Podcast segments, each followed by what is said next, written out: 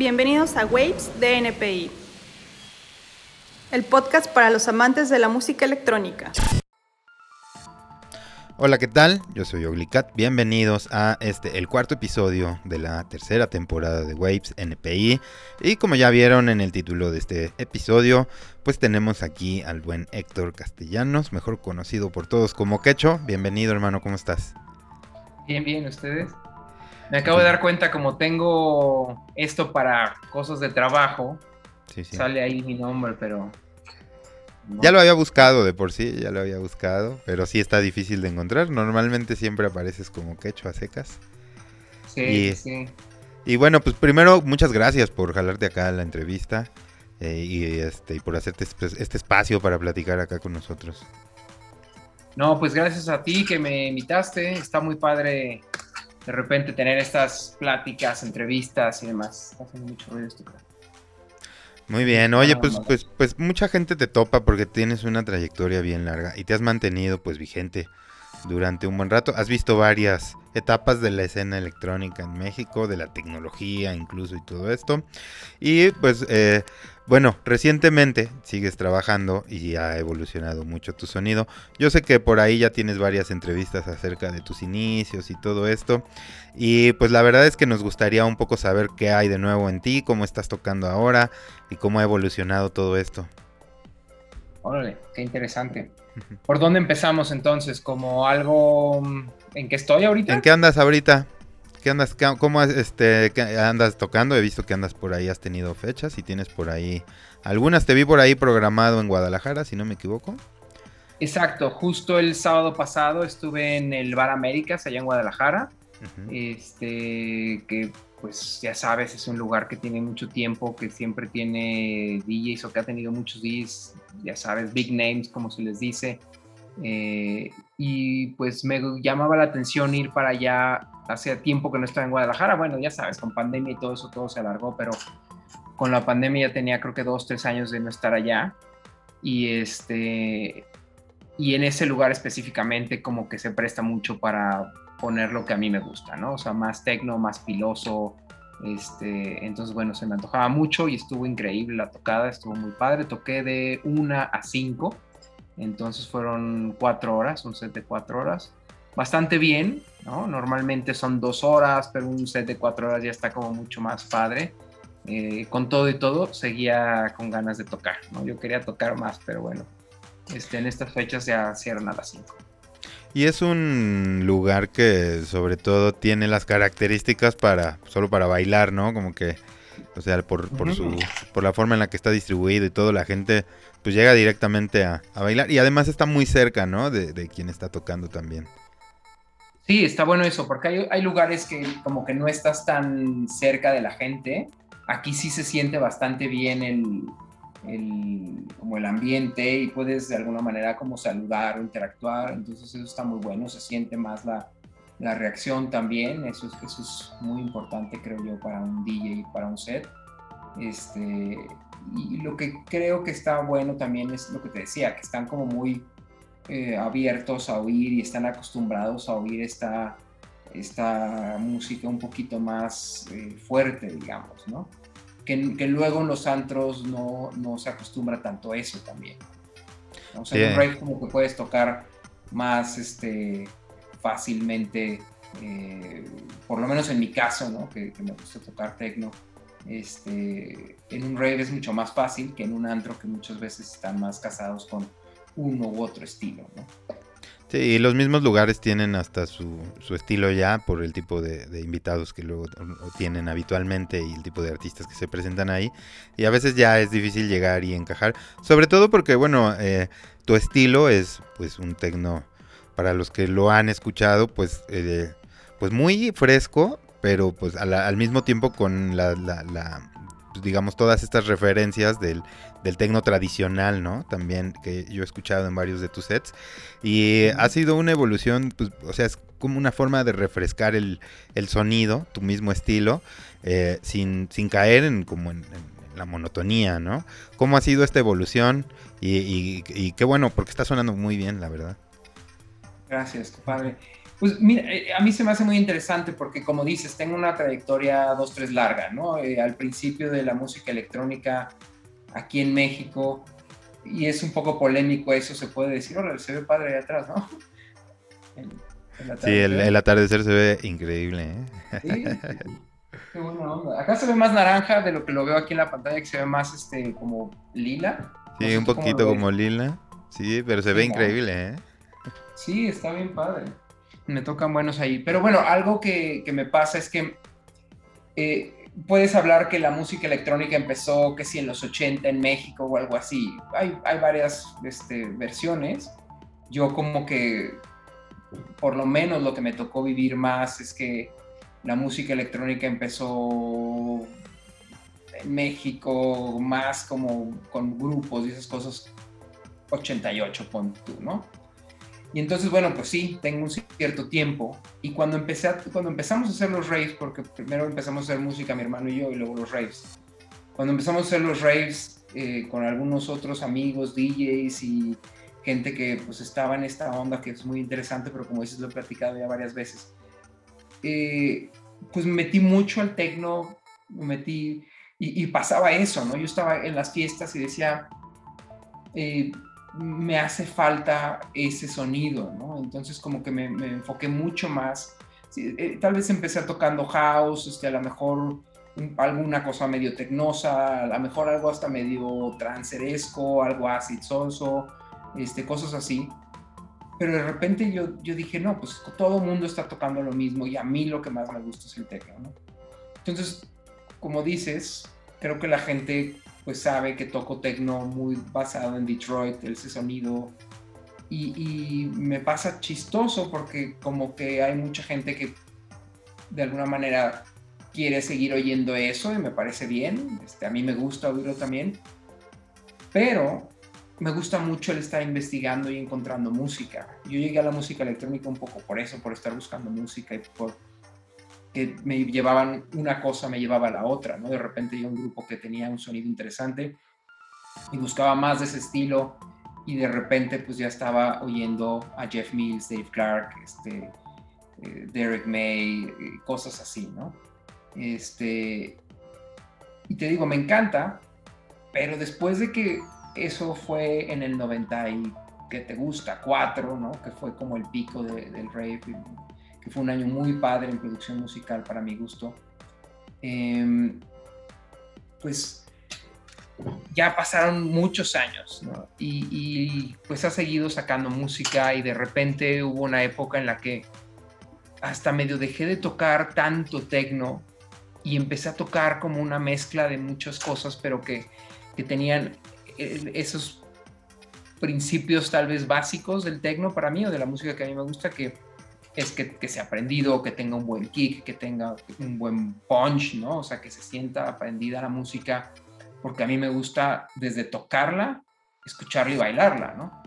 Entonces, este, siempre he estado buscando cosas y de repente oí cosas como eh, Voice Noise o Justice, este, sí me mueva el disco, eh, no sé, algunos otros por ahí, pero esos son los que más me acuerdo, que no eran techno, pero eran fans del techno, ¿no? Un poco como Daft Punk también, este, pero fue un poco después de Daft Punk. Daft Punk me llegó a aburrir, honestamente, y, como que al principio sí lo tocaba cuando era mucho más techno, y justo también llegué ahí por esa investigación, ¿no?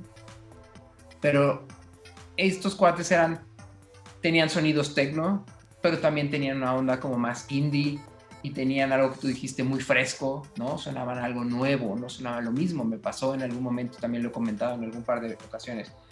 En un par de ocasiones, este, yo oía discos y le hago así porque le movía la aguja, ¿no? Los viniles. Y decía, mm, suena muy parecido a uno que ya tengo, suena muy parecido, suena muy parecido, daba la vuelta, ay, parece que ya lo tengo, parece que ya lo tengo, muy parecido otro y otro y otro y seguían sonando todos igual. A lo mejor era un productor diferente, era un color diferente la portada, pero sonaban casi igual. Y entonces algo que siempre he buscado, ¿no? Este, y esa búsqueda me lleva a donde tú dices, a ir como dándole un refresh a eso. Eh, también puede ser polémico, habrá que me diga, suena muy como antes, ¿no? También creo que puedes decir, no suena nada como antes, ¿no? Entonces hay un poquito de todo. Y, pues bueno, ya no me acuerdo exactamente qué me preguntaste, pero creo que es eso, la investigación y el gusto de, encontrar cosas nuevas y de encontrar o de sorprenderme, digamos, está ahí. Eh, y eso me lleva a tener esta selección musical y este estilo. Oye, y, no sé si coincides, perdón que te interrumpa, no sé si coincides que, que ahora con, con la forma nueva de consumir música, de consumir información, todo esto, pareciera que, encontrar un sonido fuera más, más sencillo por, por, toda esta facilidad de acceder como a grandes cantidades de música y tal. Pero también pasa mucho lo que dices tú, en, en varios momentos los estilos musicales se enfrascan en, muchas producciones que son genéricas. Entonces, y, creo que ahora hay un boom todavía mucho mayor de, gente que está con las posibilidades de producir en su casa, copiando estilos que ya están, incluso tracks que suenan verdaderamente similares hasta en sus arreglos y todo. Y la verdad es que eso puede llegar a complicar mucho, a veces también eh, adentrarse entre tanta información y tanta tan genérica, a veces complica mucho y, cansa mucho, ¿no? También en el momento de estar buscando y haciendo las búsquedas, el oído a veces se vicia muy fácil por, por tanta información y que eh, pareciera que en algún momento la, la tecnología era como una limitante para eso, pero también pues tiene sus contras, ¿no? Sí, sí, sí. Tiene sus contras. Creo que siempre, ya sabes, siempre hay como cosas a favor y cosas en contra, sea en vinil o sea en digital. Yo ahorita mientras lo decías, también iba viajando mentalmente en cómo yo busco la música y cómo la buscaba en, en digital, digo, en vinil y cómo la buscaba en digital. Cuando yo tocaba vinil, los buscaba así, y era uno tras otro, tras otro, y podía ir a una tienda a oír 300 discos, y no es exageración, no sé si se les dan mucho poco, pero 300 discos y a lo mejor salía con tres. ¿Me explico? O sea, después de oír tantos, solo me llevaba algunos. Y, yo la verdad es algo que invito a la gente a hacer, sobre todo si, si te gusta la música, si eres coleccionista, si eres DJ, hay que buscar la música. Esto me lo preguntan seguido y siempre mi hermano y yo platicamos algo muy similar que buscamos música en donde sea, ¿no? Eh, por ejemplo, ahorita está Batman y sé que hay algunas canciones interesantes ahí. Y yo cuando voy al cine, cuando veo películas, cuando, no sé, salgo en la calle, en donde sea básicamente, si oyes algo, yo, yo digo, ok, esto me interesa, esto no me interesa, ¿no? Eh, le vas buscando. Me ha pasado que en comerciales oigo música que digo, wow, eso suena interesante y ya sabes, Shazam es creo que mi mejor amigo, ¿no? Es una cosa maravillosa. Y entonces, pum, le pones y encuentras música nueva. Y ahora con toda esta tecnología que dices que si nos ayuda o no nos ayuda, yo creo que nos ayuda también porque nos dice, ok, eso que estás oyendo en un comercial es tal, pero además, como eso, tenemos esto y esto y esto y esto. Entonces luego, luego te abren como muchas opciones, te abren a un mundo de, de nuevos artistas que no conocías. Este, te digo, en una serie de repente oigo algo que no suena nada como lo que toco tal vez, pero lo busco y me lleva y pum, y encuentras cosas que puedes tocar en, en ciertas ocasiones, ¿no? O que te pueden inspirar para algo. Entonces, yo lo que siempre les digo a los que me preguntan esto y ahora que salió el tema, es buscarle por donde sea, buscarle en todos lados, usar Shazam, ¿no? Usar Shazam, usar Shazam. Este, y estarle escarbando a la música. Y yo, por ejemplo, para como mi set, normalmente digo que esta canción me gusta mucho, pero entra o no entra en mi set. ¿no? O sea, viene al caso con lo que hago. Sobre todo antes lo hacía mucho porque las, mis tocadas ya eran muy parecidas, como que eran los raves o los antros donde les gustaba esta música que yo ponía y cosa que me parece mejor. Ahora, por ejemplo, es un poco más abierto porque te digo, no, tal vez, no sé, no me toca tantos raves, me tocan algunos, pero también me tocan unos antros donde les gusta el tecno, otros donde no les gusta tanto el tecno, pero que también de repente me invitan a tocar. Y entonces para mí es interesante porque me abre las puertas a poder poner otras cosas que también me gustan, ¿no? Entonces, perdón, nada más para terminar eso, yo invito a que la gente busque y sea en vinil, en una serie, en digital, en todas estas plataformas que también ya hay, como dices, ya ahora es mucho más fácil tal vez comprarlo y que te llegue, porque antes era tal vez más caro y tenías que esperar varios días a que te llegara, ahora te llega en 30 segundos, ¿no? Este, la bajas en 30 segundos. Sí, es rapidísimo. Ajá, y este... Y entonces, bueno, que utilicemos todas esas herramientas para encontrar mejor música, porque también cuando yo soy un poco crítico y de repente voy a fiestas y digo, chin, o sea, con DJs internacionales y todo, digo, chin, no tocó ni una nueva, ¿no? O, no tocó ni un clásico, o, no me movió nada, ¿no? O sea, como que siento que es importante que busquemos entre todo este catálogo universal, digamos, para poder hacer un mejor set, no sé, este, según yo, es por ahí. Eh, y, sí se necesita como de un sentido crítico, eh, como lo dices, justamente para, para discernir, ¿no? Así como de, bueno, tengo estas buenas rolas, y son muy buenas rolas todas, pero no todas encajan en el mismo set y en el mood del momento, y, eh, y eso mucha gente que pretende pues especializarse en el oficio del DJ y todo esto, a veces pierde el sentido de la dirección, ¿no? Y, se la pasan poniendo hits. Y creo que yo, bueno, lo he platicado con varios compañeros y amigos y así, DJs también. Y, pues, es que ese es algo que pudiera hacer cualquier persona con un iPod o con su teléfono y así. Poner un hit tras, otro hit, tras otro hit, sin que tengan conexión, sin que necesariamente... Y al final la, la gente la va a pasar bien porque son hits y todos están prendidos y tal, pero eh, pierde todo este sentido de, la construcción de un set, de hacer un viaje, de tener una atmósfera, eh, pues de, tener un flujo, ¿no? Con, la música, el baile y todo esto.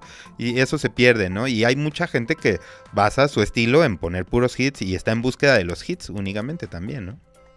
Sí, sí, sí. Que a mí eso me da un poco de lástima, porque de alguna manera, pues ya no te sorprende, ¿no? O sea, si nada más vas a oír hits, no es como, ah, esta no la había oído, seguramente ya oíste todas porque son hits. Y a mí cosas que me gustan, no sé si conoces a un grupo, no sé, es un proyecto que se llama MCL. MCL, creo que no. Pues mira, la primera vez que oí su, hit, dije, wow, ¿qué es esto? Eh, o, algo más conocido. La primera vez que oí a Men Without Hat con Safety Dance, dije, wow, ¿qué es esto? Entonces, eh, es un hitazo ahora de los 80s y demás, pero creo que justo el, el, poder encontrar algo y decir, aquí se los pongo, no lo habían oído, pero aquí está, creo que es algo bien padre. Eh, yo tengo algunas, el otro día le contaba a una amiga justamente que cuando puse algunas canciones, que fue la primera vez que se oyeron en México, y que ahora esos artistas son conocidos mundialmente famosísimos y son exitazos, y como Daft Punk, por ejemplo, ¿no? Este, lo primero que sacaron era Tecno, de mi estilo, y la primera vez que son en México lo toqué yo, entonces a mí eso me gusta, o sea, el encontrar estas cositas como estas joyas escondidas por ahí, ¿no? Este, poderlas tocar, se siente mucho más padre y cuando estás bailándolo también yo lo aprecio, cuando dices, wow, ¿qué es esto? Yo cuando voy a oír DJs me gusta ese momento de digo, wow, ¿qué es eso? No lo había oído, la quiero, la quiero tocar. Y no siempre pasa. sí, muchas veces no pasa. Muchas veces no pasa porque eh, también es como difícil eh, aceptar esa parte del oficio del DJ que es hacer la curaduría, que implica hacer toda esta investigación, eh, escuchar de una manera crítica y en base a eso pues, hacer selecciones que, y, o tener en mente los tracks y conocerlos como para ir fluyendo dentro de la fiesta y saber qué es lo que puede funcionar después de lo que estás poniendo en ese momento. Y, mucha gente también se enfoca en, lo que decimos, ¿no? De, de presentar a la gente algo que súper conoce y que sabe que a la gente le, prende y que sabe que va a gritar y, que ante, y, más bien em, no presentarse ante la dificultad de hacer bailar a la gente con algo nuevo, lo que dice John Dewitt, ¿no? De te voy a presentar algo que ni siquiera tú sabías que te iba a gustar, pero que yo estoy seguro que sí, así va a ser, ¿no? Entonces llegar a ese momento necesita también como otro tipo de preparación, ¿no? O sea, es una búsqueda un poco más profunda, el, oído más crítico y todo esto. Y por ejemplo, para ti, ¿qué tanto tiempo le dedicas a esto actualmente? Uf, Ahorita montones, montones de música. Siempre le he dedicado tiempo, pero ahorita justamente con mi programa, que es, en algún momento llegaremos seguro a platicar de eso, tengo un programa de radio nuevo que no sé si sabías, pero este, tengo un programa de radio los viernes en el 95.7 FM. El decibel sintético para todos los que nos escuchan ahí, para que echen una Y lo empezamos a sacar ya en YouTube desde el viernes pasado, entonces también lo pueden oír o en el radio o en la página de la estación o en YouTube al mismo tiempo. Entonces está interesante y con eso me la estoy pasando así de buscando y buscando porque creo yo que no he repetido una sola canción en los 20 programas que llevamos. Llevamos 18, pero ya tengo el 19 y el 20 ahorita preparados. Este, y, y no he repetido una. Entonces, es, ya sabes, es estar buscando y, es interesante porque lo que decíamos es, me gusta esta y que me gusta esta, viene en el caso, sí o no. Y a lo mejor dices, bueno, ¿cuál pongo en medio? O, esta la pongo hasta acá, o esta la pongo en otro programa, lo que sea, ¿no? Pero sí, sí le dedico bastante tiempo.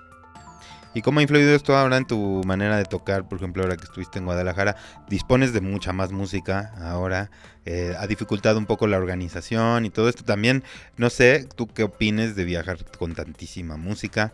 ¿Tú cómo lo llevas? ¿Llevas mucha? ¿Llevas poca? ¿Cómo te ha ido con eso? Pues es interesante porque cuando viajaba con vinil o cuando tocaba con vinil, me gustaba mucho porque llevaba una o dos cajas, depende a dónde y qué ocasión fuera y demás. Y como no era tanto el flujo de la música, conocía muy bien esa, esas canciones que traía, esos discos que traía.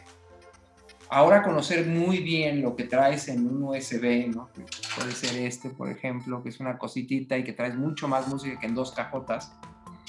Este, es interesante porque justo ahora en, en, para Guadalajara llevé un montón de música.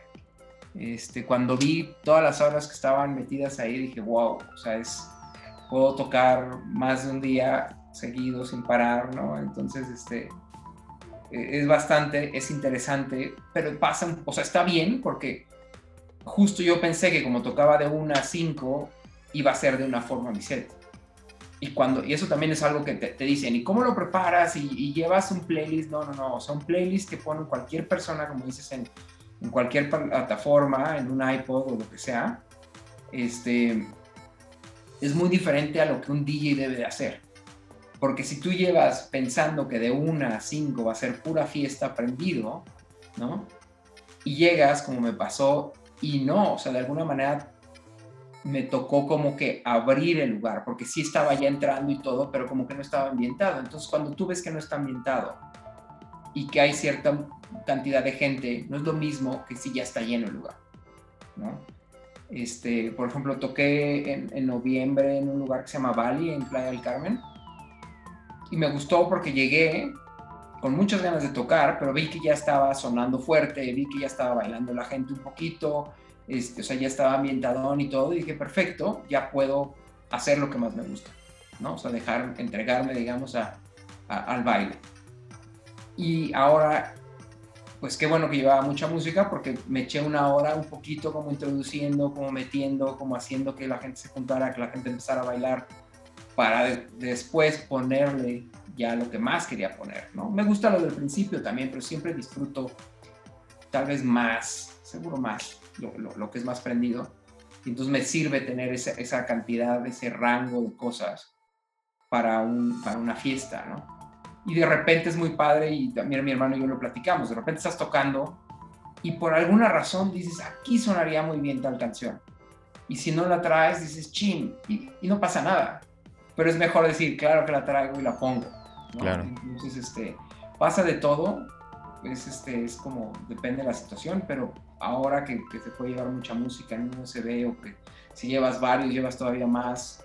Si la tienes bien organizada, que también es otra parte que yo le recomiendo mucho a los DJs, eso es lo que debes de hacer. Yo es lo que hago, más que decir voy a tocar esta y luego esta. A veces sí, ¿no? A veces sí entran, a veces dices estas dos me gusta cómo suenan, a veces el flujo te lleva en que sí pones una después de la otra.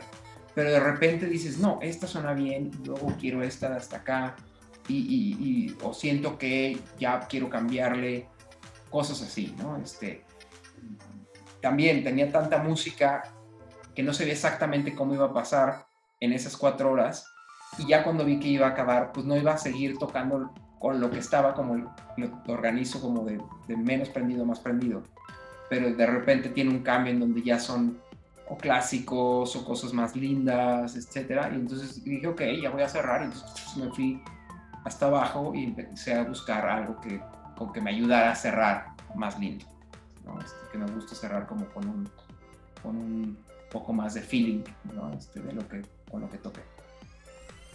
Y la, la verdad es que es, eh, pues suena muy fácil así como lo dices, pero es complicado tener organizado todo eso y sobre todo tenerlo en mente como para navegar al momento de que estás tocando y poderlos ubicar rápidamente, porque también si las, si las organizas, no sé cómo las organizas tú, por ejemplo, yo en mi caso las llevo por meses y, pues a veces incluso se vuelve complicado recordar de qué mes o de qué en particulares era el track que tienes en mente, porque a veces te llega la idea en un segundo y ya en lo que piensas cómo navegar y llegar hasta eso, igual ya se te pasó el tiempo y ya tuviste que poner otro. Y, o sea, también, no sé, desde mi punto de vista, el hecho de estar navegando constantemente en tus, en tus carpetas facilita mucho eso, ¿no? Pero se requiere estar trabajando constantemente, ¿no? Sí, es algo que tal vez la gente no entiende, o sea, más bien, creo que no lo entienden porque tal vez no se imaginarían que puedes estar tanto tiempo buscando, organizando, viendo que quede una con la otra.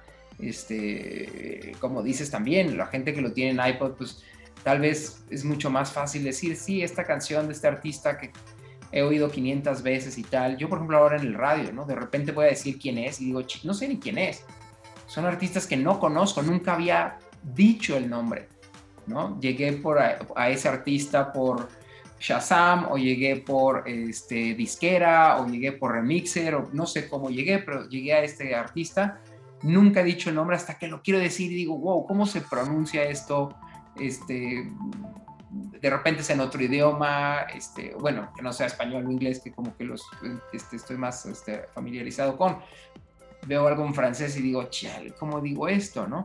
Entonces, este, pues sí, es, es algo interesante que hay que dedicarle su tiempito a, hacerlo. Y ya, chistoso, porque ya que lo tienes estudiado, se pasan estas dos tocadas que te platicaba, la de Playa del Carmen y la de este, Guadalajara. Guadalajara. Justo en las dos me pasó que qué bueno que sabía dónde estaba mi música, más o menos, ¿no? De repente no te acuerdas exactamente en dónde estaba una, pero sí más o menos. Y que te acuerdas cómo suena y que si sabes qué traes porque entiendes que, o sea, estás viendo que necesitas algo diferente, o por lo menos sientes también que necesitas algo diferente, y entonces encontrarlo es mucho más fácil. Si no, de plano, si te vuelves loco, y, pues también, si estás, si está la gente prendida, y de repente pones algo que no hizo match, que no, que no está tan prendido, a lo mejor como que te cambia todo tu ser, como que, como que no es tan, tan fluido, me parece. Y entonces, cuando sí lo conoces, puedes ir de un lado a otro de tu librería o de tu música para poder hacer lo que estás pensando hacer. Sí, la verdad es que yo coincido contigo absolutamente, porque, eh, no sé, y eh, coincido porque hace unos días estaba platicando con un amigo de eso. Y yo, la verdad es que a mí los sets que, que yo les digo así que están muy campechanos, ya sabes que te ponen de un género de otro y así, la verdad es que me cuesta trabajo digerirlos por el hecho de, la falta de continuidad, como dices, esa falta de cohesión entre los tracks, que tengan toda esta coherencia entre ellos y así. Y, pero, por ejemplo, mi amigo me decía, pues es que a mí sí me gusta, ¿no? Y hay, artistas que, que, tienen, su estilo es así, ¿no? Como andar cambiando y constantemente. La verdad es que siento yo que eso se parece un poco más a poner hits. Que, que no sé, si, si, si pones como que los tracks adecuados, pues no importa tanto que tenga conexión o, si la tenga, pero a veces con, eh, digamos, cuando construyes algo, no todos los tracks son super bombas, pero ya puestos juntos, pues ya, ya construyen algo que tiene mucho más sentido, ¿no? Y que pueden ambientar mucho más y todo esto. O sea, no necesariamente tienes que tener el super hit para reventar el dance floor. O sea, también es un poco toda esta parte de curaduría y, y la forma en que mezcles y qué tan artesano seas para para hacerlo y esto, ¿no? Y, ese es un punto bastante interesante, creo yo, porque este, tú le apagas el micrófono, haces muy bien, yo no lo he apagado, pero no sé si se ha oído mal. No, ah, no, no, No, yo lo acostumbro a pagar, pero no, no sea nada. Muy bien. Este, creo que eso es muy interesante porque si pones hits, obviamente todo el mundo va a bailar, ¿no? Eso es la, la, parte fácil. Pero cuando ves que la gente está prendida y bailando y todo, y no es un hit, el DJ hizo algo ahí, ¿no? Es un poco lo que decías, o sea, ¿qué pasa que tú empiezas a tocar y estás tocando puro underground, pura cosa no conocida, pero que la gente está bailando? Yo creo que hiciste algo, o el DJ que está tocando hizo algo bien hecho, y no necesitas hits porque puedes ir con una cosa, con la otra, a lo mejor cambiando estilos o en el mismo estilo, pero que tenga un flujo, que tenga cosas. Para mí, me parece que es mi estilo, es mucho más, tal vez, cambiante, ¿no? Hay, hay DJs que tocan como mucho más plano, ¿no? Este, a mí no me gusta eso porque yo la verdad es que digo, hijo, ya me aburrí, ¿no? Este, como que sí necesito que, que, que tenga variedad. Y no digo en estilos, pero digo en construcción, digo en qué te está haciendo pensar, sentir, cómo te está haciendo bailar la música. Y cuando disfruto más un set, creo yo, es cuando que lo baile yo o que lo toque yo, ¿no? Que, que, pongas algo y que de repente se mete otra canción por ahí que, que, no tenía nada que ver, pero que sí juntas hacen algo interesante y que, no sé, voy a decir algo, que a lo mejor estás en electro y luego cambiaste a techno o al revés, o de repente estabas tocando fuerte y tienes una vocal, este, o que, o que tienes un break, pero no es un break de nada más atmósfera, sino que tiene como este, break beats, ya sabes, o sea, cosas diferentes. Por ejemplo, en, en, mi programa de este viernes voy a poner un, remix de eh, una canción que hizo Alan Fitzpatrick eh, con Kelly, que no sé qué pensar de esa canción, ¿no? Y hasta por eso la puse y dije, bueno, pues a ver qué pasa, porque tiene una parte súper interesante, la otra no sé si me gusta o la odio, este, pero juntas, esas dos partes en esa misma canción se me hace bien interesante. Y dices, bueno, además es un programa de radio, todavía viene más al caso, pero te digo, no sé si ves hasta la cara, no sé qué pensar de esa canción. Entonces, para mí eso me parece mejor a una canción que suena a todas las otras o que todo un set de 15 canciones al hilo está en el estilo que sea, ¿no? Entonces a mí eso es lo que busco, estos, estos cambios, estos retos también, en meter una cosa diferente, este, en buscar cosas diferentes y no puras cosas que suenan igualito. Que también un poco los hits es eso, o sea que, son la tendencia, entonces los hits suenan a la tendencia. Y, y hay una, también los hits, eh, a diferencia, bueno, con lo que dices de construir algo con tracks que no son hits, que son más underground y todo, también las posibilidades son más amplias porque son tracks que puedes tocar a diferentes velocidades, eh, moviendo el pitch o conservando el pitch original y todo. Y pues el sentido no cambia. En cambio, un hit es muy difícil que lo modifiques. No sé si estás de acuerdo conmigo. O sea, un, hit lo pones más lento y pierde todo. O sea, la gente, como está acostumbrada a escucharlo de una forma tanto, o sea, es difícil modificarlo. Incluso alguna vez lo platiqué con mi compañero Marco Anquio, a quien le mando un saludo. Hicimos un, un remix de una rola de New Order por ahí. Y la dificultad que enfrentábamos era que yo le decía, es que mira, pues no podemos transformar, por ejemplo, toda la parte cantada. Porque, pues no, o sea, la, gente ya está acostumbrada a cómo es la letra, ¿no? O sea, no podemos ni cortarla, ni ponerla en pedacitos, ni separar las frases o las estrofas. O sea, tiene que sonar a la canción original porque es un súper clásico. Y no te puedes alejar mucho de eso, ¿no? O sea, creo yo que pasa eso con los hits. Y con, con otro tipo de tracks te puedes salir, ¿no? O sea, como que hay más posibilidades porque la gente pues no los mecaniza tanto al momento de escucharlos, ¿no? Sí. Puede ser, mira, ahí dijiste dos cosas que me llaman la atención. Una, decías que los hits son como un poco más en tendencia. Y puede ser, seguramente así es la mayoría del tiempo, pero creo que también hay, o sea, pon tú, si pones un hit ochentero, ¿no? Un hit noventero, ¿no? O sea, pon tú, cuando pongo The Bells, ¿no? De Jeff Mills, pues es un hit de los noventas, que yo no sé qué tan en tendencia, pero pues la gente es fan, ¿no? O sea, la gente es feliz con esa canción, somos felices con esa canción.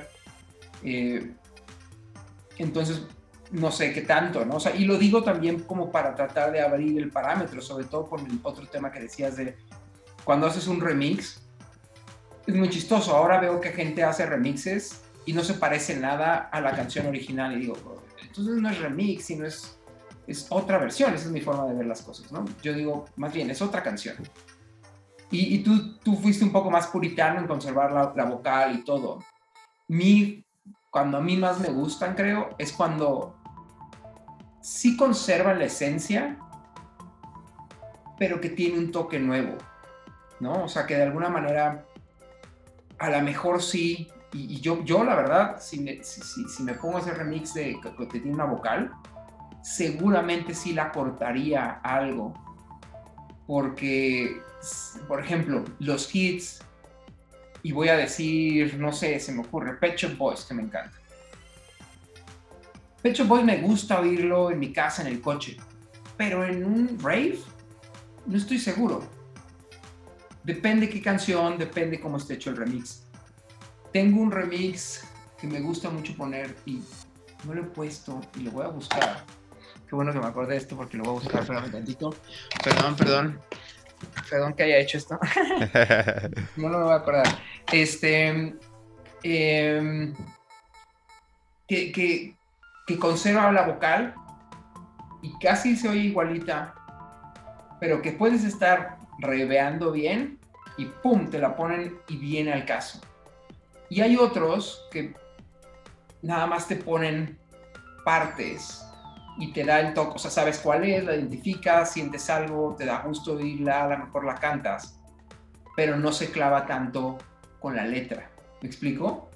En mi forma de ver las cosas, yo creo que muchas veces los artistas, y me tocó, hace poco encontré un remix que dije, oh, todo está increíble, pero dejó demasiada la voz. Y me pasa seguido y, es frustrante porque digo, lo quiero tocar, pero es demasiada voz para mi estilo en una fiesta. Eh, ahora en el EDC, Anfisa Letiago puso un remix que me hizo feliz. Y estaba un poquito tal vez comercial y estaba tal vez un poquito más la voz, pero creo que funcionaba muy bien. Entonces, vas a encontrar de todo, creo, pero yo te diría que, ¿por qué no tratas, si a lo mejor haciendo algo con la voz? Sí, sí, ahora, eh, o sea, así como lo pones, sí suena como todo el reto, o sea, el reto del, remix, ¿no? O sea, lograr algo conserve la esencia, aún haciendo pues, los cortes o lo que sea, pero logrando conservar eso con eh, un sonido fresco, que sería como la adaptación. Y sí entiendo esa parte de, eh, eh, o sea, de conservarla tanto a, la forma, o sea, en su forma tradicional, que ya ni siquiera funciona para el dance floor, o sea, porque ya, o, sea, está tan parecida a la original que sí ya no se escucha como una versión techno, progressive, house o lo que sea, ¿no? O sea, ya no se escucha un refresh, se, se escucha tal vez el mismo track en una versión extended, como se decía antes, así. Y sí, suena bastante lógico, es algo en que trabajar, la neta, pero sí es como un, un desafío creativo abordarlo de esa forma. La neta es que cuando se trata de ese tipo de remixes yo siempre lo había visto de esa forma, porque también me costaba trabajo a mí ubicar las, las rolas ochenteras que me gustan de una forma diferente, o sea, al menos la, la parte vocal. Eh, pues es algo que, o sea, yo siento que hay canciones que si las cantas y, lo interrumpes, o sea, como que se cortan, ¿no? Pero eh, sí cacho por, como dices, ¿no? Así como lograr que no se sienta eso, pero haciéndolo, ¿no? A lo mejor agarras el coro, que es lo que normalmente la gente canta más y lo que, lo que la gente identifica más como el punto clave de la canción, no sé. Y, lo demás, no. A lo mejor. Sí, claro. ¿no? Porque de alguna manera también es algo que creo que los DJs tenemos que ver. O sea, nos puede gustar mucho, y yo lo pienso con los hits, o lo pienso con el underground, hablando de dos extremos, ¿no? De repente el underground es padrísimo, pero también yo digo, ¿qué no están viendo a la gente? Está bailando la gente, ¿no? Y digo, están así, y digo, híjole, ¿cómo? Por ejemplo, a mí el sábado que toqué, y digo, cada quien, ¿no? O sea, no lo que yo piense o diga ahorita es lo que debe ser, pero a mí mi, gusto, mi estilo. Y, y, el sábado que toqué, la gente estaba, afortunadamente, ya sabes, tienes los buenos comentarios, tienes el, el, este, de todo, ¿no? El que te hacen así, que te hacen wow, este, que gritan, de todo. Me pasó todo eso. Pero siempre me pasa que digo, quería que bailaran más, quería que brincaran más, ¿no? Y luego cuando veo pistas que está la gente así nada más como hipnotizada, muchas veces me doy cuenta porque yo ya me aburrí, ¿no? Y lo que decía hace rato, pero veo que la gente está ahí nada más y digo, chale, no veo que se la estén pasando bien. Y yo creo que salimos a pasarla bien, por lo menos yo salgo a pasarla bien y la paso bien cuando grito, chiflo, este, estoy bailando, no cuando estoy hipnotizado, ¿me explico? Este, entonces yo creo que los DJs tienen que de alguna manera tener esa parte. Siempre creo que todo es balance y para como DJ, yo por lo menos como lo veo es, vamos a cotorrear, pero también vamos a oír algo nuevo, algo diferente, algo tal. No voy a poner puros hits, tampoco voy a poner puro underground, voy a poner algo más balanceado, es mi estilo. Y entonces sí busco que la gente por un lado baile, se divierta, pero por otro lado aprenda algo, oiga algo diferente. Este, ¿Me explico? O sea, ahí hay un balance, según yo. Para mí ese es, tal vez ahora platicando contigo, a lo mejor debería definir mi estilo un poco así. no, pero sí se escucha, incluso escuchando las referencias que das, eh, sí se escucha muy balanceado todo, porque justamente das referencias muy underground algunas pues, más comerciales, por decirla de alguna forma, o, que en su momento no lo eran, pero que después se volvieron comerciales, con otro estilo y tal.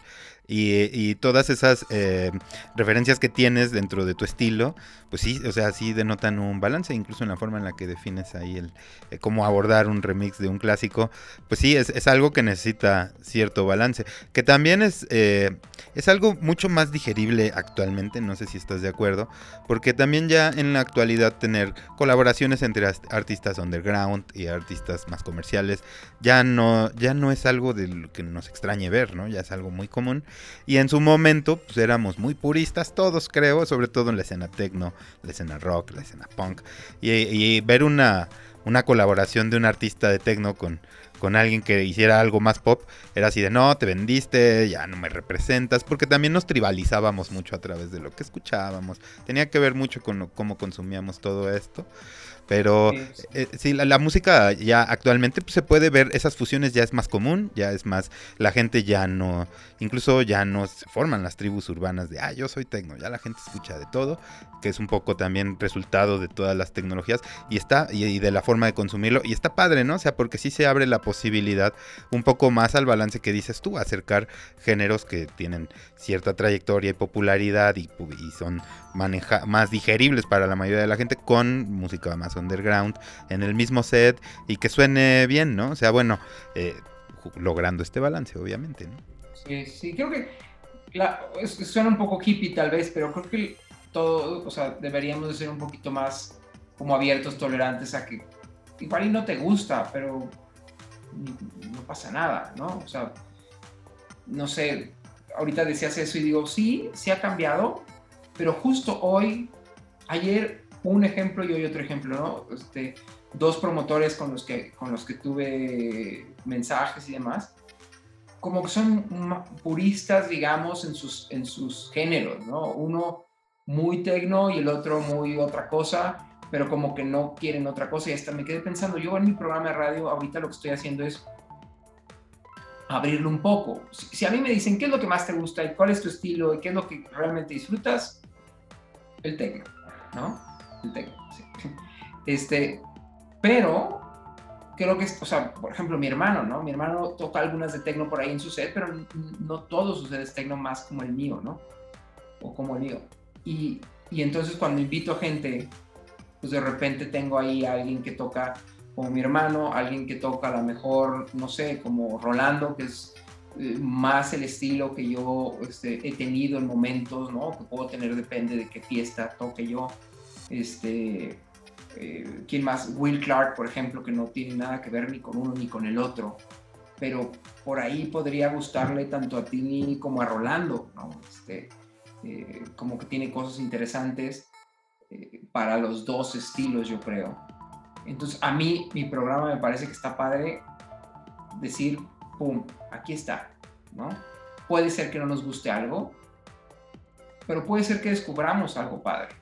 Y eso a mí me parece que está interesante. Eh, no sé, si, si, somos puristas, está muy padre, yo lo he sido y de repente lo soy, también te digo, depende qué cedo, depende qué fiesta o qué extremos, hay cosas que de repente sigo, no, ya, eso es demasiado comercial, o de repente digo, eso es demasiado underground, este, que, porque no, no me identifico tanto o que no me divierte en ese sentido.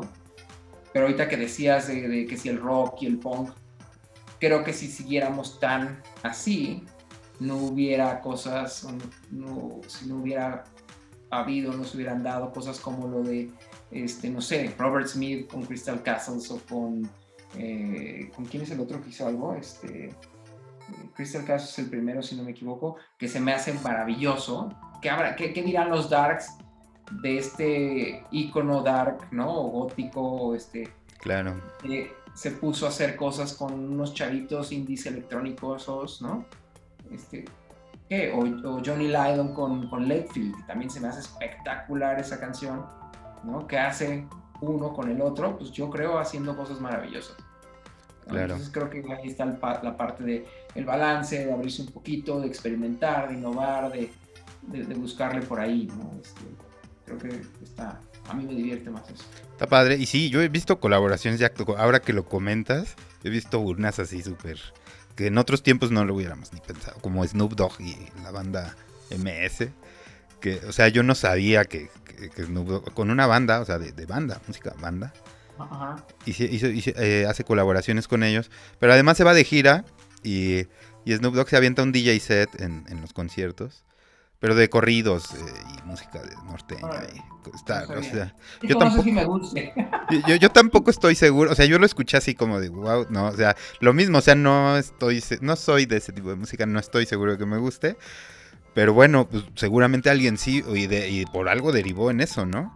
Que es como también los extremos, no sé si en este tipo de, colaboraciones se va a incurrir en algún exceso, tal vez, eh, pero, pero está padre, ¿no? O sea, eh, por ejemplo, Coachella, que es un festival que siempre ha tenido ahí como super clásicos y se ha vuelto muy incluyente, ¿no? En sus lineups también, con muchos grupos muy emergentes, con géneros que pues, no eran de festival anteriormente, eran géneros que estaban fuera de los festivales. Y actualmente ya se ha dado esta combinación de artistas que, en un mismo escenario puedes ver diferentes géneros y todo y que da esta posibilidad a, compartir escenario con otro tipo de figuras, pero como dices tú, están todavía los otros escenarios como el Bar Américas donde pues no puedes llegar a poner cosas tan comerciales ni fusiones de ese tipo donde la gente pues está esperando ciertas cosas. Y aunque no necesariamente tienes que ser totalmente underground pues también hay libertades que no te puedes tomar en ciertos lugares, ¿no? Como dices, y depende también la gente y cómo está el ambiente y cómo se está comportando el dance floor en ese momento. Y eso ya es pues, la sensibilidad que comentas, ¿no? Que debe tener el, el DJ, que son, pues digo, todas esas habilidades que dan ese resultado, ¿no? Ese, resultado balanceado.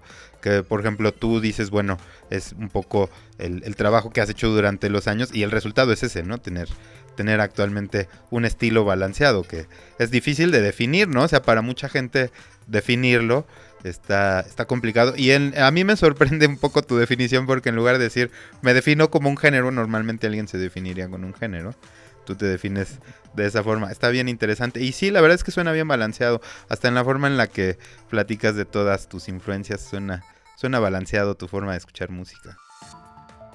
Sí, está, está chistoso, ¿no? sí. oye, que no sé si te vi por ahí en, en Sven Bat. Sí, en Altavista. Ah, yo, yo andaba por ahí, creo que te vi a lo lejos. y este, ¿y qué te pareció? Eh, pues mm, no sé por dónde empezar. Hay de todo un poco. Creo que yo me enteré como dos días antes, no sé si todos los demás se enteraron así. Entonces sentí que para mí fue como muy de bote pronto, pero al mismo tiempo fue como una buena sorpresa de, ok, hay algo hoy interesante, a lo que podemos ir. Em, no es mi estilo en, la mayoría de su set. Puso una canción de Laurent Garnier que toco yo también, que me gusta mucho. Esa la, pasé muy bien. Puso también una de Josh Wink con Maceo Plex. Si no me equivoco, se me hace una cosa fabulosa. Ya como las dos son como de hace tres años, pero muy bonitas las canciones. Este, esas las disfruté mucho. Este, estuvo interesante que tocó con vinil. Sí. Este, eso está interesante. Em, y estuvo un rato nada más, tal vez. ¿Tú hasta qué hora estuviste? Yo me salí como a las. antes de las 4, como tres y media, algo así. Ah, pues tal vez estuve un poco más yo. Ok. Mi idea era ir poco porque era miércoles, pero este sí, yo, yo creo que yo me fui como, sí, como a las 4, creo. ¿Y a ti qué tal? ¿Cómo lo viste? Pues eh, la verdad es que unos tracks me gustaron bastante. Eh, su, su, forma de, de, de, tocar con los viniles es impecable. O sea, no se le va una ni. Pero ni de cerca se le, se le salen de tiempo. Eh, eso lo hace muy bien. Eh, la verdad es que él es de, justamente de los que toca, según yo, pues bastante campechano.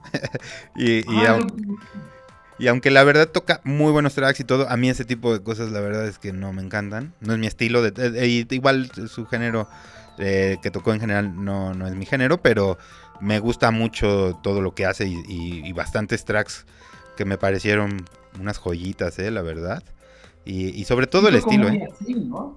O sea, como que yo lo he oído varias veces y esta es la vez que más variado ha tocado, me parece. O sea, como que me, me llamó la atención eso. Yo, yo, yo esperaba, hace mucho que no lo oía y esperaba como más oír esa parte, aunque también había oído algo que, de su disquera que ya suena a lo que puso al principio, sobre todo, que no se me hace tan como antes. Entiendo que es otro label al que yo estaba acostumbrado, pero este sí se me hizo como un este como un Sven Bad diferente al que yo conocía en ese sentido. Sí, sí, vi que yo también coincido en eso. Sí, eh, creo que tocó música que no tocaba antes. O sea, como que hay unas ondas ya un poco más pegadas al, al deep, al progre, que me sorprendieron ahí. Fue un ratito nada más y un ratito pues también como que le dio un poquito al techno. Estuvo variadón, estuvo variadón, me gustó. La verdad es que es un maestrazo, ¿no? Y, y lo hace muy bien, es una referencia para muchos. Eh, yo creo que a los que de verdad les gusta todo ese estilo salieron fascinados. Por ahí yo escuché muy buenos comentarios, pero siempre vale la pena ver a alguien así, ¿no? Sí, y pero hablando de estos días que han venido, ¿fuiste a Jeff Mills? No, a Jeff Mills no, no fui. ¿Qué tal? Tache, ¿verdad? Es que eso vale la pena ver. Sí. ¿Y qué tal? ¿Él también anda tocando ya todavía con viniles y eso? No, según yo ya no toca con viniles desde hace varios años, no me acuerdo desde cuándo. Este, no lo no vi tan de cerca esta vez cómo estaba tocando, pero pues él es de los DJs como más puristas, creo yo, que por lo menos oigo yo. Este, es muy su estilo, muy tecno, muy eh, la mayoría de la música que pone es de él, según yo. Este, y toca también con la 909 en vivo, cosa que se me hace increíble. Sí. Este, para mí, ese día sí, sí recomiendo que, que lo oigan, que lo vean, que lo escuchen, que lo observen, que lo sientan. Es, es- ese cuate sí sabe. Sí, pues sí, es, esa es una referencia. Si no escuchan lo nuevo, escuchen lo viejo también. Para aquellos que no lo topen, porque se van a topar con una gran sorpresa, ¿no? Para todos aquellos que no lo topen. La neta es que tiene muy buen material. Oye, ¿y pues, qué viene de, nuevo para Ketchum? ¿Que tienes, tienes algunas nuevas tocadas? ¿Tienes por ahí releases? ¿Qué, qué viene de nuevo para ti? Este, sí, toco mañana miércoles en un lugar que se llama Rico, este, que está interesante porque me, dijeron, oye, tenemos una idea de, de, de jacking house, ¿no? Este, y se me hizo muy interesante. Entonces voy a hacer un setcito como para eso. Ya sabes, buscar música, lo que platicamos como para ese- esa ocasión. eh, que es algo que he tocado también siempre, pero que hace mucho que no algo como algo tan como especial en ese sentido. Este, después tocó el viernes en Playa del Carmen, en un lugar que se llama After Valley, eh, que tengo muchas ganas de esa tocada porque como que es otro lugar en donde como que se presta para la fiesta, ¿no? Y donde me puedo como este, dejar ir un poquito más.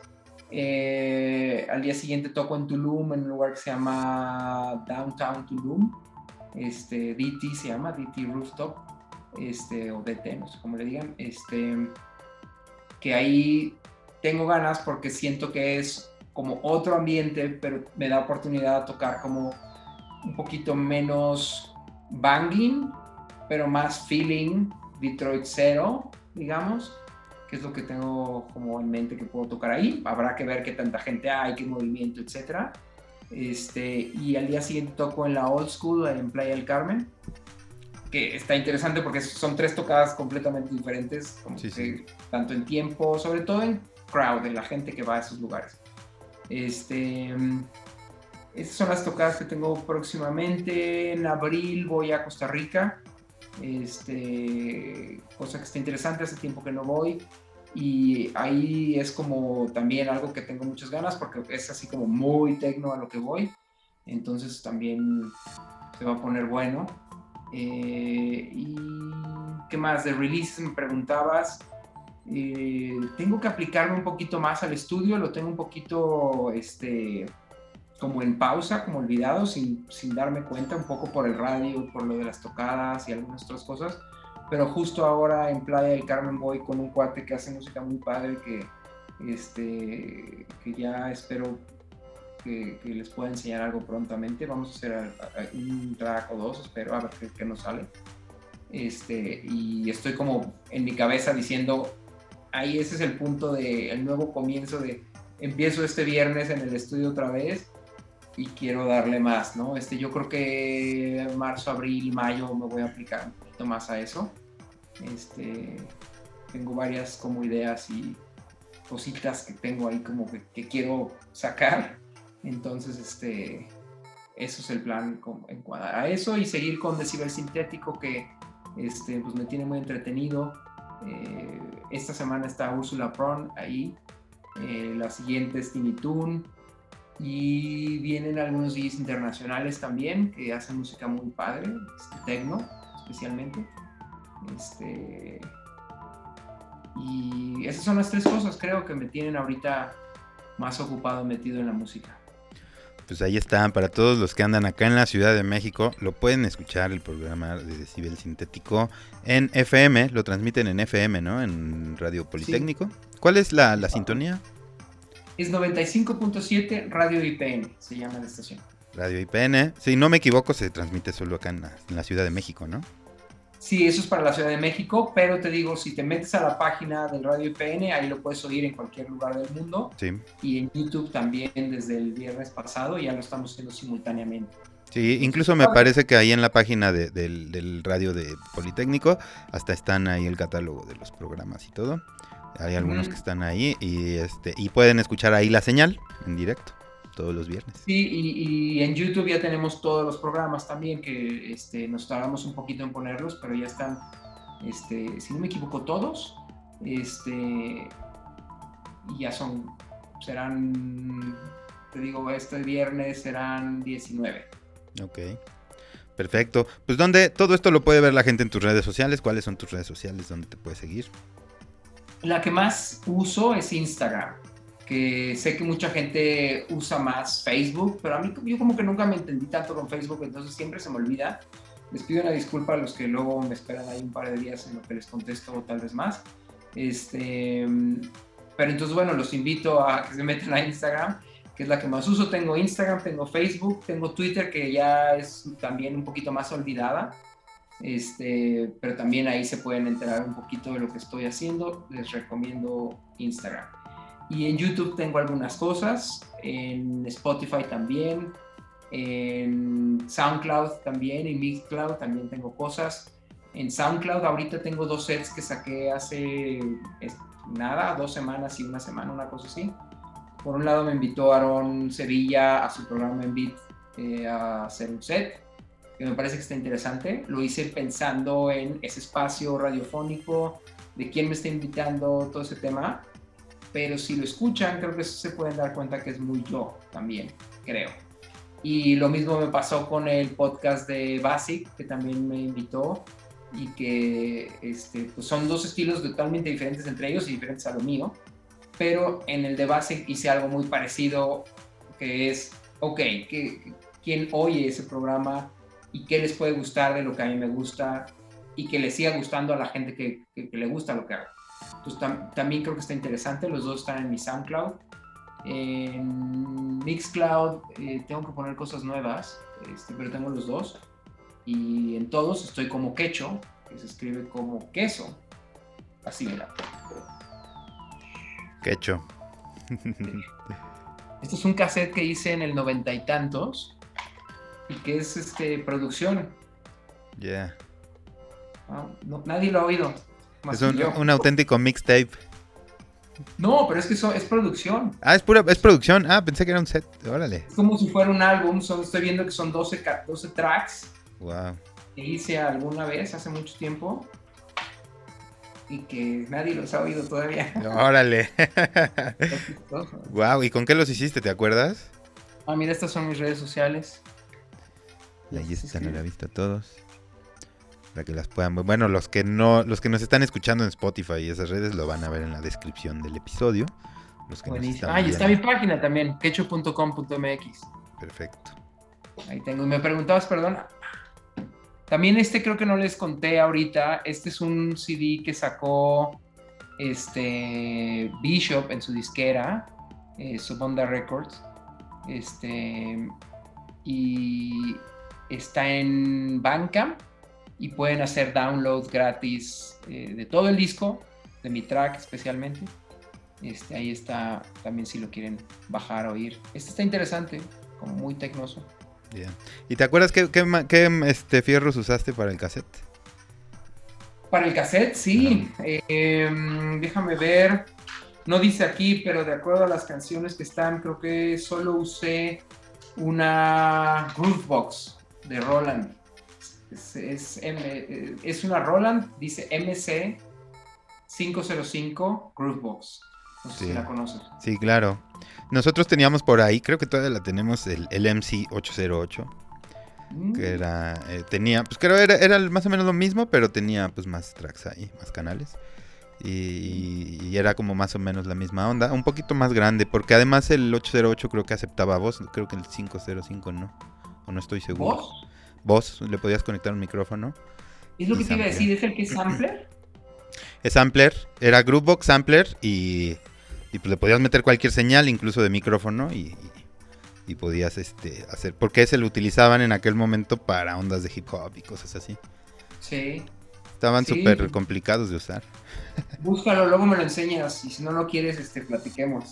Ah, perfecto, sí, porque ahí está olvidado. Igual y a ti te sirve más que a nosotros. Tiene años que no lo usamos por allá, debe, estar enterrado. Sí. sí. yo en la 505 se me hace una maravilla. También eh, algo que, digo, no, creo que ya se nos acabó el tiempo, ¿va? No, pero no te preocupes, aquí el tiempo no, no se corta. Bueno, a lo mejor eh, como último comentario, o sea, luego me preguntan también qué compro, no sé qué, y, y con la idea de ayudar, yo les diría que una de estas cajas, o sea, a mí se me hacen maravillosas, o si ya lo haces digital. Yo ese, este cassette lo hice todo con esa caja y nada es, o sea, no es digital, no es este, en la computadora, no es en live, como ahora, por ejemplo, la otra que les, que les digo, esta sí lo hice en live y este, y, y, pues es otra cosa. A lo mejor si es digital, pues sí, te puedes encontrar librerías y demás, pero la caja se me hace maravillosa. A mí se me hace mucho más fácil, mucho más interesante que live, este, se me hace, es un poco complicado que es una caja, ¿no? Y, no es como que tienes todo en tu computadora, pero siento que al mismo tiempo si vas a hacer un live act, esa te sirve mucho y una computadora se ve bien feo desde mi punto de vista también cuando van a tocar con una laptop y que parece que están viendo un mail. Ese es mi punto de vista. Sí. Espero que nadie se ofenda, pero con una Groovebox está muy divertido. Y por ejemplo, ese cassette, no sé, me imagino que, lo grabaste mientras interpretabas los tracks. O sea, le pusiste grabar y, los estabas tocando, ¿no? Exacto, sí, sí, sí, sí. Este, tiene, la Groovebox de alguna manera programas cosas y entonces puedes de alguna manera dejar que todo suene mientras grabas. Se me hace que así lo hice, no creo que haya estado tocándole tal cual en ese momento. Eh, cuando toqué en, como en concierto, en live act, que me eché algunos, sí me echaba algunas cosas en vivo desde mezcla, desde a lo mejor este prender y apagar canales, como versiones diferentes, o sí algunos este, eh, como pads o alguna cosa que tocaba, porque mí me parece que es más interesante ver a un live act que sí haga algo así. Sí. Que, ya no platicamos de eso, pero bueno, espero que no sea la última vez que estás por acá, porque eh, platiqué con Mauricio Rojas hace un par de semanitas y justamente me hablaba de esa colaboración que alguna vez hicieron por ahí, donde conectaron sus, sus máquinas y este y que la primera vez fue un poco más espontáneo, en la segunda ya estuvo un poco más planeado, pero pues se requería bastante habilidad para llegar y sincronizar como pudieran y ponerlo, echarle a andar y hacerlo sonar en el momento era complicado y eso también fue limitando mucho a las, las producciones porque pues también es complicado llegar y montar y no todos los lugares cuentan con el espacio y las características y todo esto, pero pues eran otros tiempos y como dice se valoraba mucho más toda esa parte, ¿no? Sí, y también porque ahora se ha olvidado un poquito, creo yo. O sea, ahora el tema de la computadora como pues, es más fácil, pero a mí se me hace un poquito más flojo el tema. Y lo que dices que hacíamos Mauricio y yo, sí, o sea, yo por ejemplo ahí llevaba el IMAX, si no me equivoco llevaba mi IMAX, que es, no sé si lo conoce, pero es un teclado Sí, claro. Este, un metro y cacho de, de, largo, ¿no? Este es pesado, es, es grueso. Grueso, sí. O sea, y es muy chistoso porque ampliabas nada. O sea, el, el, mío que tenía como el básico, digamos, este, cinta de Mauricio tenía uno con mucha memoria, el mío era con poca memoria. Y entonces podíamos, era mi hermano mío, pero podíamos ampliar bien poquito, creo que 20 segundos, una cosa así, 23, o sea, nada, ¿no? Entonces llevaba ese, no sé si también llevé el Juno de la Roland, que es un tecladito que me encanta. Sí, nosotros tuvimos por ahí uno de esos también y que era característico, su sonido era característico. Incluso lo, lo puedes detectar en varias rolas que escuchas y dices, pues es ese, ¿no? Sí, sí, es, muy bonito ese teclado, muy padre. Se volvieron en clásicos, ¿no? ¿Todavía los tienes por ahí, los fierros? ¿O ya no? Sí. Oh, Estos que te digo, el IMAX lo tenemos, el, el Juno también. Digo lo tenemos porque cuando empezamos mi hermano y yo a hacer música, pues juntábamos el equipo, o sea, era de los dos del grupo de Conditus. Y tenemos el IMAX, tenemos el Juno. En Conditus tocábamos con un Yamaha B50 viejísimo, ¿no? Pues empezamos en el 90 por ahí. Este, tenemos un SPD8 que es un, octapad de Roland también. Este, algunas otras cositas. Este, sí, todavía tenemos casi todo. Qué chido. La 303 de la, de la Roland, la original. Este, también la tenemos. Ok. De ese tiempo, Órale. No, pues puro clásico. Para museo van a ser. Y, y, lo chido es que no pierden valor, ¿no? Creo que hasta son más cotizados ahora. No, ahora son un tesoro. Es una locura. Sí. Es una locura lo que cuestan ahora. Sí, ya impagables. Oye, hermano, pues te quiero agradecer mucho y pues espero que no sea la última vez que podamos platicar acá y grabemos un episodio. porque estaba bien interesante la plática y quedaron un chingo de cosas por ahí pendientes que todavía pudimos platicar. De verdad te agradezco mucho que te hayas jalado por acá. Gracias a ti, gracias a ti, está padrísimo. Sí, se fue súper rápido y, y sí, luego, luego vemos cuando hacemos la segunda parte. Perfecto, pues ya está, ya nos dijo sus redes sociales, su página de internet. Eh, escuchen Decibel Sintético todos los viernes, ¿a qué hora, perdón? 10 de la noche. De 10, de la noche. 10 a 12. Siempre tiene invitados y además música de cacho, así que escúchenlo todos los viernes y todos los miércoles escúchenos a nosotros, Waves NPI, nos escuchan en todas las plataformas, Spotify, Apple Podcast, etcétera, también en YouTube.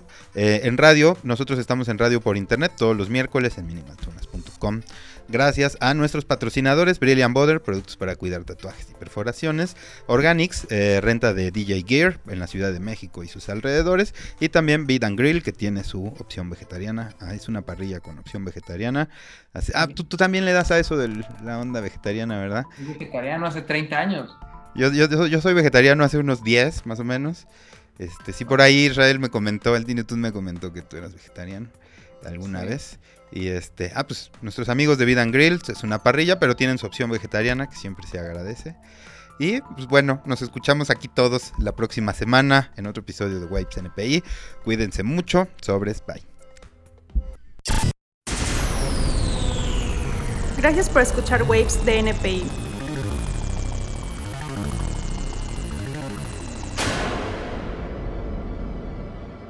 el podcast para los amantes de la música electrónica.